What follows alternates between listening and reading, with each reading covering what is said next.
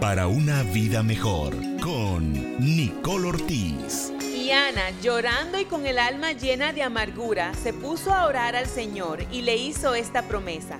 Señor Todopoderoso, si te dignas a contemplar la aflicción de esta sierva tuya y te acuerdas de mí y me concedes un hijo, yo lo dedicaré toda su vida a tu servicio y en señal de esa dedicación no se le cortará el pelo. ¿Qué es eso que llena de amargura tu corazón? Haz con eso que te amarga la vida una historia de testimonio.